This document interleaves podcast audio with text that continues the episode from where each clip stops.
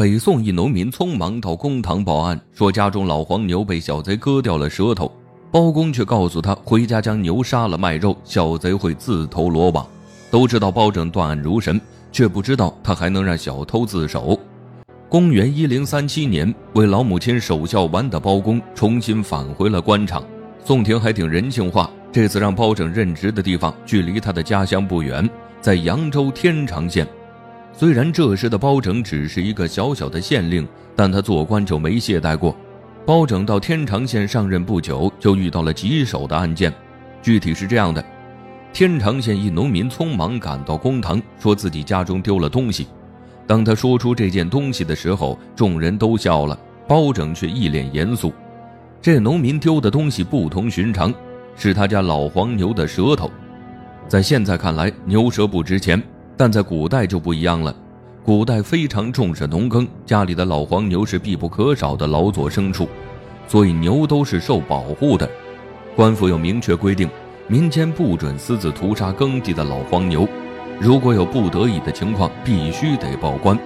要是私自屠杀黄牛，就算是自家的，也要蹲大狱。这样看呢，农民报官就正常了。他的牛被人割掉了舌头，肯定活不长了。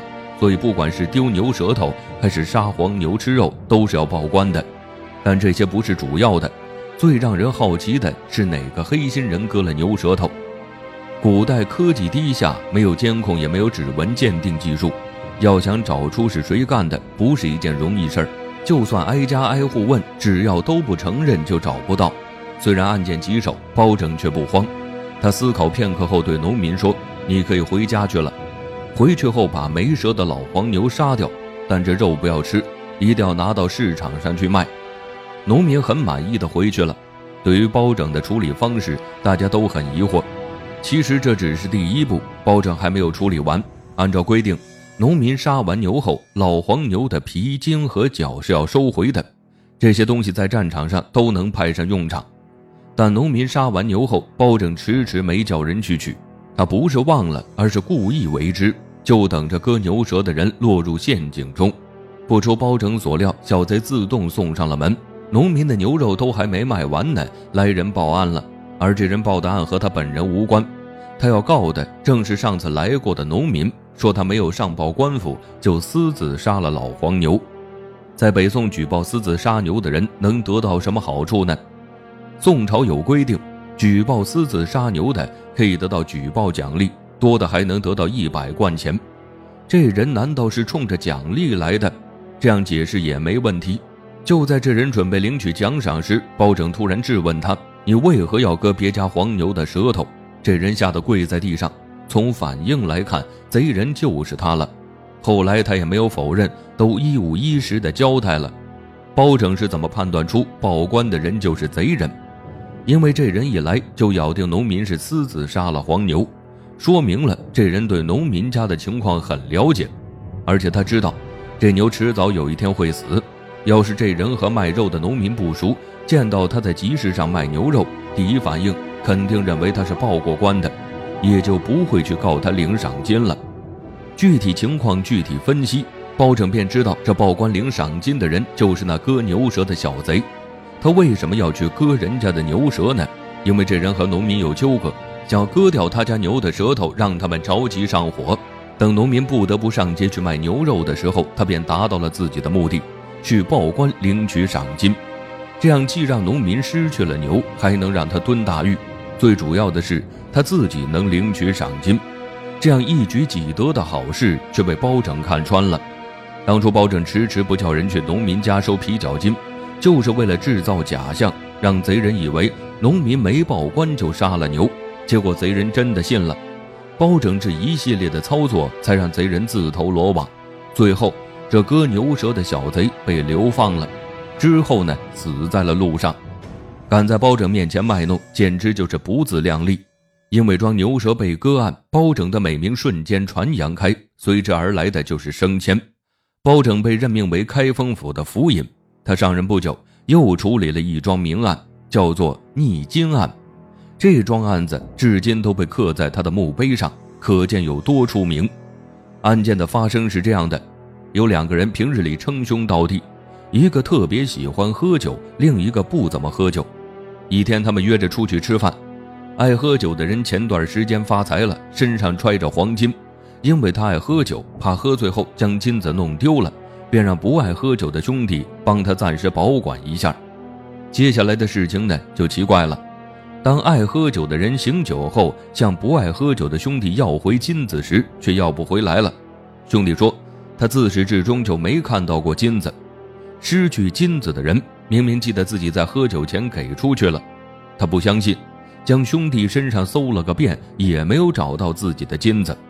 他不服气，便将其告上了公堂。因为没有任何证据，被告的人打死不承认。不管包拯怎么问，都没有结果。这人一口咬定。自己没有见过什么金子，事情发展到这里，感觉没有了突破口。面对毫无头绪的逆金案，包拯是怎么做的呢？就在众人都不知道怎么办时，包拯有了思路。既然当事人打死都不承认，但只要找到了金子，谁在说谎就一目了然了。但要达到这样的效果，要出其不意。包拯想了想，他丢下当事人，走到公堂后面，然后交给手下一个任务。被告人还在公堂上幸灾乐祸，以为包拯拿他没办法。这人还是太天真了。其实包拯是故意晾着他们，他到后堂去是让人拿着公文直接去被告人的家中搜查，向他的家人要金子。如果他真的藏了兄弟的金子，身上没有，那就一定藏在了家里面，他不可能藏在外面。找一个安全的藏所是需要时间的，他也不可能交给另一个人，因为信不过。能信的就只有家人了。包拯派人去搜查，要是被告的家人表现的气愤和理直气壮，那证明金子不是他拿的，说明告官的人说谎了。要是被告人的家人表现的害怕和心虚，只要前去搜查的人添一把火，将被告人的情况说糟糕一点，那他们就会将藏的金子拿出，争取为自家人减轻罪行。结果是后一种。被告的家人看官府带着文书前来，他们以为出事儿了，便将拿出金子交代了事情的经过。